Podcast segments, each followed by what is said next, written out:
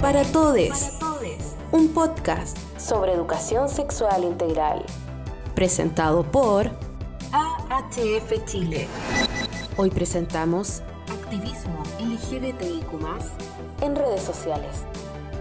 Conduce Rocío Venegas. Ha sido un gran honor y un placer mostrar mi imagen más auténtica y presente de un cuerpo que con demasiada frecuencia ha sido demonizado, acosado e incluso asesinado. Presento esta imagen de mí misma y todo lo que mi cuerpo representa para mi comunidad y mi familia elegida, con la esperanza de que vean claramente y se den cuenta de que son dignos de celebración, de compasión, de amor y de gratitud. Eso lo dijo Yari Jones, que es actriz trans y activista y participó en la última campaña Pride de Calvin Klein.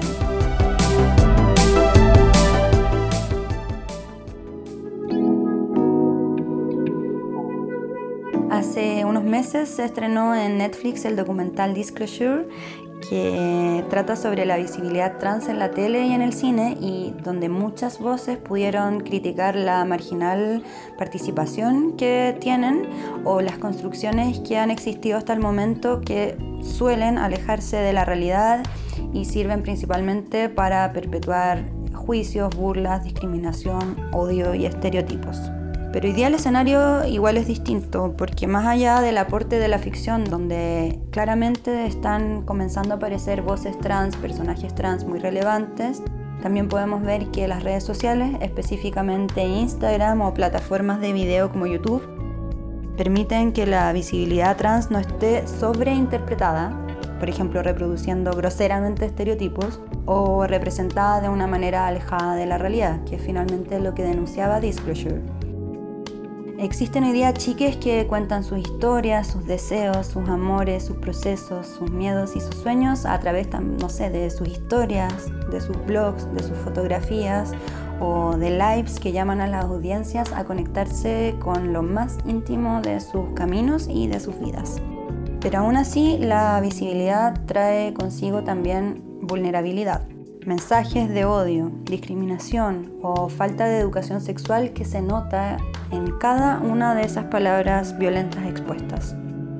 Michelle Riquelme, que es coordinadora ejecutiva de Organizando Transdiversidades, de siglas OTD Chile, señaló en una entrevista lo siguiente. Cada vez hay más voces de personas trans siendo visibles y justamente para que se derriben estereotipos y prejuicios que aún existen falta educar. Por eso me parece que esta idea de la educación sexual integral es muy importante. Que la gente se apropie más de su propia sexualidad y que todos estos conceptos nuevos que han surgido. ¿Y cuál es el impacto que puede traer a nuestras vidas que transmitamos las experiencias que vivimos o lo que nos pasa a través de las redes sociales?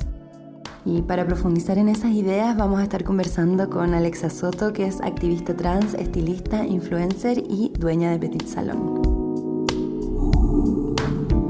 Estás escuchando Para Todes, Para Todes, un podcast sobre educación sexual integral. Tomar los espacios es una posibilidad para potenciar la visibilidad y la construcción de nuevos relatos. Se hace muy necesaria y pensando en redes sociales, hoy contamos con chiques que participan activamente en publicidad, arte o activismo digital. Pero, ¿cómo podemos fortalecer aún más esa visibilidad?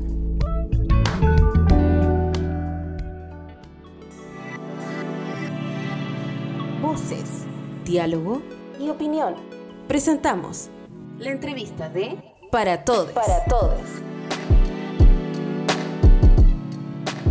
Hola Alexa, ¿cómo estás? Muchas gracias por acompañarnos hoy día a conversar con nosotras. Hola bebé, muchas gracias a ustedes por invitarme a participar de este podcast. Amo demasiado a Chess.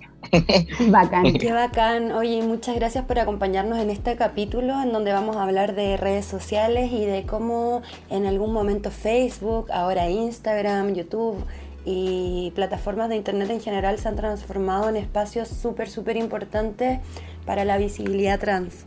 en especial a la hora de comunicar procesos en un momento, en un país en donde de verdad existía mucho desconocimiento y se pudo ayudar a otras personas, a otras a través de eso, cuando de verdad sabíamos que había información que no era de público conocimiento y que podía realmente llegar a cambiar vidas. Bueno, y por eso me gustaría partir preguntándote cómo ha sido para ti este viaje digital público que empezaste ya hace unos años. Es súper inolvidable eh, los primeros posteos que tú hacías en Facebook contando los cambios que ibais sintiendo en tu cuerpo, eh, pero también el apoyo de tus amigas, lo importante que fueron para ir mostrándote caminos. Eh, cuéntanos un poco qué ha sido lo mejor de eso. Eh, yo creo que lo mejor de todo eso es que ahora pienso totalmente distinto. Como que al ser igual la primera persona en Chile que hizo pública su transición y contó su proceso públicamente, em, yo empecé a hacerlo, a publicarlo a medida que lo iba haciendo. Entonces, di muchas entrevistas en ese tiempo que realmente no sabía tan bien cómo contestarlas, porque no llevaba mucho tiempo siendo una chica trans. Sí fui una chica como chique, no binaria en ese tiempo, cuando no existía como el término no binario. Yo igual eh, pertenecía como un poco a esa etiqueta, em, pero después eh, empecé mi transición y la verdad es que no entendía mucho eh, porque tampoco tenía mucha relación con otras personas trans, entonces no entendía mucho lo que era ser trans. Entonces, como que eso es lo que más ha cambiado en este momento, que ahora soy mucho más consciente de muchas más realidades trans más que la mía, ¿cachai? Entonces, como que mi discurso está mucho más eh, inclinado como a una comunidad más que a una vivencia personal. Claro, se ha ido transformando en algo mucho más colectivo. Y oye, en el último tiempo ha pasado que distintas voces trans, no solo tú, han empezado a trabajar con marcas grandes, visibles, a trabajar con marcas grandes, bueno, y eso no ha pasado solo en Chile. ¿Cómo ves tú ese tema? Porque muchas veces existen críticas por asociarse o por trabajar con marcas que son del retail. ¿Cómo lo ves tú? Yo creo que eso es súper importante tomarse esos, esos espacios como comunidad trans es súper importante. Creo que la visibilidad de cualquier punto es buena, ¿cachai? Siempre, eh, o sea, y sobre todo cuando es un rostro que también eh, es visiblemente trans. Hay muchas veces que uno ve como rostros trans en la tele o en alguna publicidad y realmente no sabéis que son trans porque son modelos muy eh, binarios, ¿cachai? Entonces al final como que creo que igual es importante tomarse todos los espacios, pero siempre como con tu discurso detrás, ¿cachai? Como nunca olvidarse como de lo más importante que es como visibilizar la comunidad, ya que mm, es un trabajo y todas podemos hacer un trabajo, pero creo que en esos lugares tan importantes y que tiene tanta visibilidad es muy importante como seguir con el discurso, ¿cachai? Es eso, yo creo que en verdad nunca he estado como en desacuerdo como con que personas trans participen como en publicidades de marca y todo, creo que es súper importante y creo que también es el futuro, creo que el futuro igual está más como protagonizado por personas trans y no binarias y, y personas más LGTBQ y mujeres, ya que creo que eso es lo que realmente va a hacer como que todo avance, ¿cachai? Que las decisiones y en y, que en lo visual ya no esté ligado como el gusto, ni las decisiones, ni la forma masculina, ¿cachai? Que al final siempre estamos como bajo esas indicaciones, ¿cachai? Y creo que el futuro es como de las mujeres y de la comunidad LGTBQ+, ¿cachai?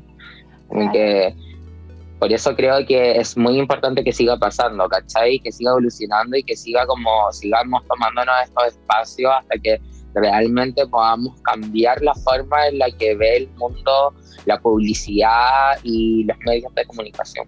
Para eso también es súper importante el tema de los referentes, en el fondo de reconocer a un otro que te muestre posibilidades de existencia. Y te lo pregunto porque al principio del capítulo conversa, conversé un poco sobre Disclosure, ese documental, y que está muy recomendado. Y eh, entre nosotras ya off the record conversábamos también sobre esa serie La Veneno. dos productos audiovisuales, dos series, dos cosas que podemos encontrar en internet eh, que nos muestran un poco que las vidas cambian. Cuando aparece otra persona que como decía antes te muestra una posibilidad de existencia completamente nueva que quizás tú ni siquiera conocías y era lo que querías ser o lo que eras derechamente.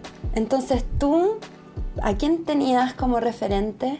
O sea, en este momento que creo que Disclosure y, y, la serie de la veneno es algo que tienen que ver todas las personas heterosexuales adultas, así como, entiendan, esto es lo que pasa, ¿cachai? Como creo que está explicado de una forma muy pedagógica y como muy bacán. Lo encuentro muy la raja. Me encantan estas dos producciones. Onda con la veneno lloré bueno, te lo juro que de los ocho capítulos lloré así siete. En algún momento siempre te sentí identificar y eso es súper heavy, como que heavy que en verdad esto es algo muy familiar para mí, a pesar de que no sea la misma realidad, ¿cachai? A pesar de que una ha estado en la cárcel, han hecho ver como una loca en los medios de comunicación, pero en cosas que pasaron en su vida, uno igual se siente como súper identificada, ¿cachai? Entonces, creo que es algo que tienen que ver mucho las personas, pero en mi caso, que yo igual empecé a transicionar hace cinco años más o menos, em, en ese tiempo no existía ni la serie de la veneno ni existía el documental Disclosure. Y mi referente era netamente como hija de perra y Pedro Lemebel. Como que las yeguas del apocalipsis, como leí mucho sobre como historias como sobre Pedro Lemebel y el Pancho Casa en dictadura, haciendo como sus performance. Y a la hija de perra también como que la seguía mucho, fui a como varios conversatorios que ella estuvo. Y creo que esos dos eran mis referentes como más fuertes, ya que igual habían otros referentes como extranjeros que me llamaban la atención, que las encontraba muy mina, mujeres trans, que las encontraba increíble, qué sé yo pero con el tiempo me di cuenta que en verdad em, eran como modelos como un poco como de imagen que me gustaban, como las mujeres trans que admiraba, pero su discurso nunca iba muy ligado como con el mío. Y en verdad como para entender mucho más las cosas de cómo eran y de cómo pasaban, eh, me inspiré mucho más en los dos otros personajes, onda Hija de Perra y Pedro Lemebel, ¿cachai? Como hablar como del maricón, como no sé, pobre de la población, eh, concuerda mucho más como con mis vivencias, ¿cachai? Yo igual viví en una población cuando era chica, a los 19 años viví ahí y sé cómo es vivir, cómo ser una persona de la comunidad LGTBQ más y vivir en un lugar como más vulnerable, con eh, hija de perra, ¿cachai? Como con su discurso como anti-higienización y todo eso.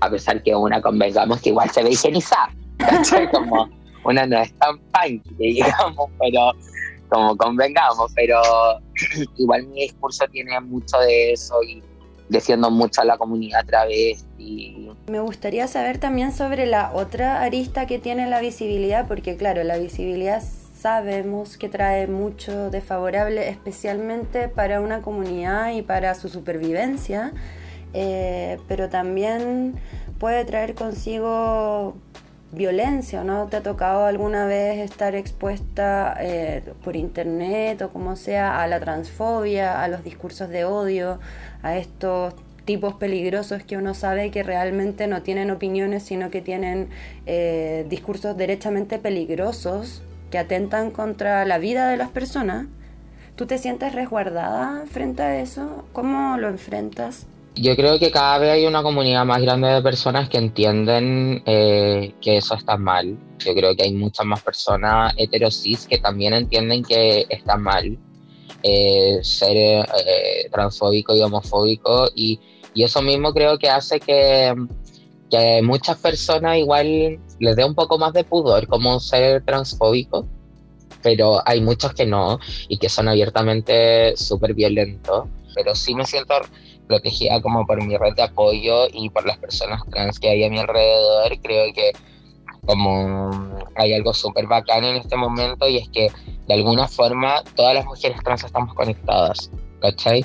Como de alguna forma siempre sabemos que esta es tal persona y que y, todas nos conocemos aunque sea de vista, entonces como si pasa algo, todas saltamos y decimos, weón, paren de hacer esta wea porque está mal, ¿cachai? Y creo que eso es hermoso, que al final ya es mucho más visible el ser trans. Y por lo mismo, hay muchas más personas trans que tienen muy, no tienen miedo de, de, decir lo que quieren, de lo que sienten en el fondo y de, y de ser lo que quieren ser. Y, y al no estar como ocultas, eh, igual hace mucho más pública este tipo, este tipo de situaciones que yo creo que antes las mujeres trans y, o sea, las personas trans, eh, obvio que eran eh, violentados y, se quedaban mucho más en silencio. Alexa, y preguntarte en tanto tú, generadora de contenido y persona que, y persona que es referente para muchas otras o muchas otras, eh, ¿qué te parece importante o recomendable para las personas que nos están escuchando eh, de seguir ahora o de ver ahora. No sé, se me ocurren cuentas de redes sociales, alguna película, algo que tú sientas que no se pueden perder. Mira, no sé si tienen que ver algo como audiovisual, aparte de que de La Veneno y Disclosure hay N películas que son muy buenas también. Eh, pero creo que podrían seguir a personas como arroba es Valentina, que es una chica venezolana trans, que es increíble, que su contenido es la raja, eh, que es una persona muy inteligente y que yo admiro mucho, que ella me ayuda mucho a mí a veces cuando estoy un poco confundido, cuando estoy triste, como que me apoyo mucho en ella y la encuentro una mujer increíble, la amo mucho. y también creo que deberían seguir a otra amiga trans que también escribe y que se llama Leonor Lovera en Instagram. Leonor Lovera, qué buen nombre, ¿ok? Sí, es, demasiado buen nombre y ella es bacán y como que eh, siempre ha tenido un discurso, increíble y de hecho como que la conozco de antes de su transición y siempre nos llevamos muy bacán y, y son dos mujeres trans que admiro un montón, que la encuentro personas increíbles y creo que tienen que seguirla y leer su contenido porque es demasiado interesante. Muchas, muchas gracias Alexa por acompañarnos hoy día y conversar de estos temas que son súper importantes y que han ido avanzando muy, muy rápido y afortunadamente para bien, porque no tiene ningún sentido avanzar lento si eso pone en riesgo la existencia y el derecho a existir y a vivir su identidad y, a estar vivos también, vivas, vives de muchas personas. Así que eso, muchas gracias por acompañarnos. Eh, AHF te ama también a ti. Y eso, eh, estamos hablando muy pronto. Un besito, chao. Besito, chao. Gracias por escuchar Para Todes. Para Todes, un podcast sobre educación sexual integral. Este podcast fue presentado por AHF Chile. AHF Chile. Búscanos en redes sociales como AHF Chile.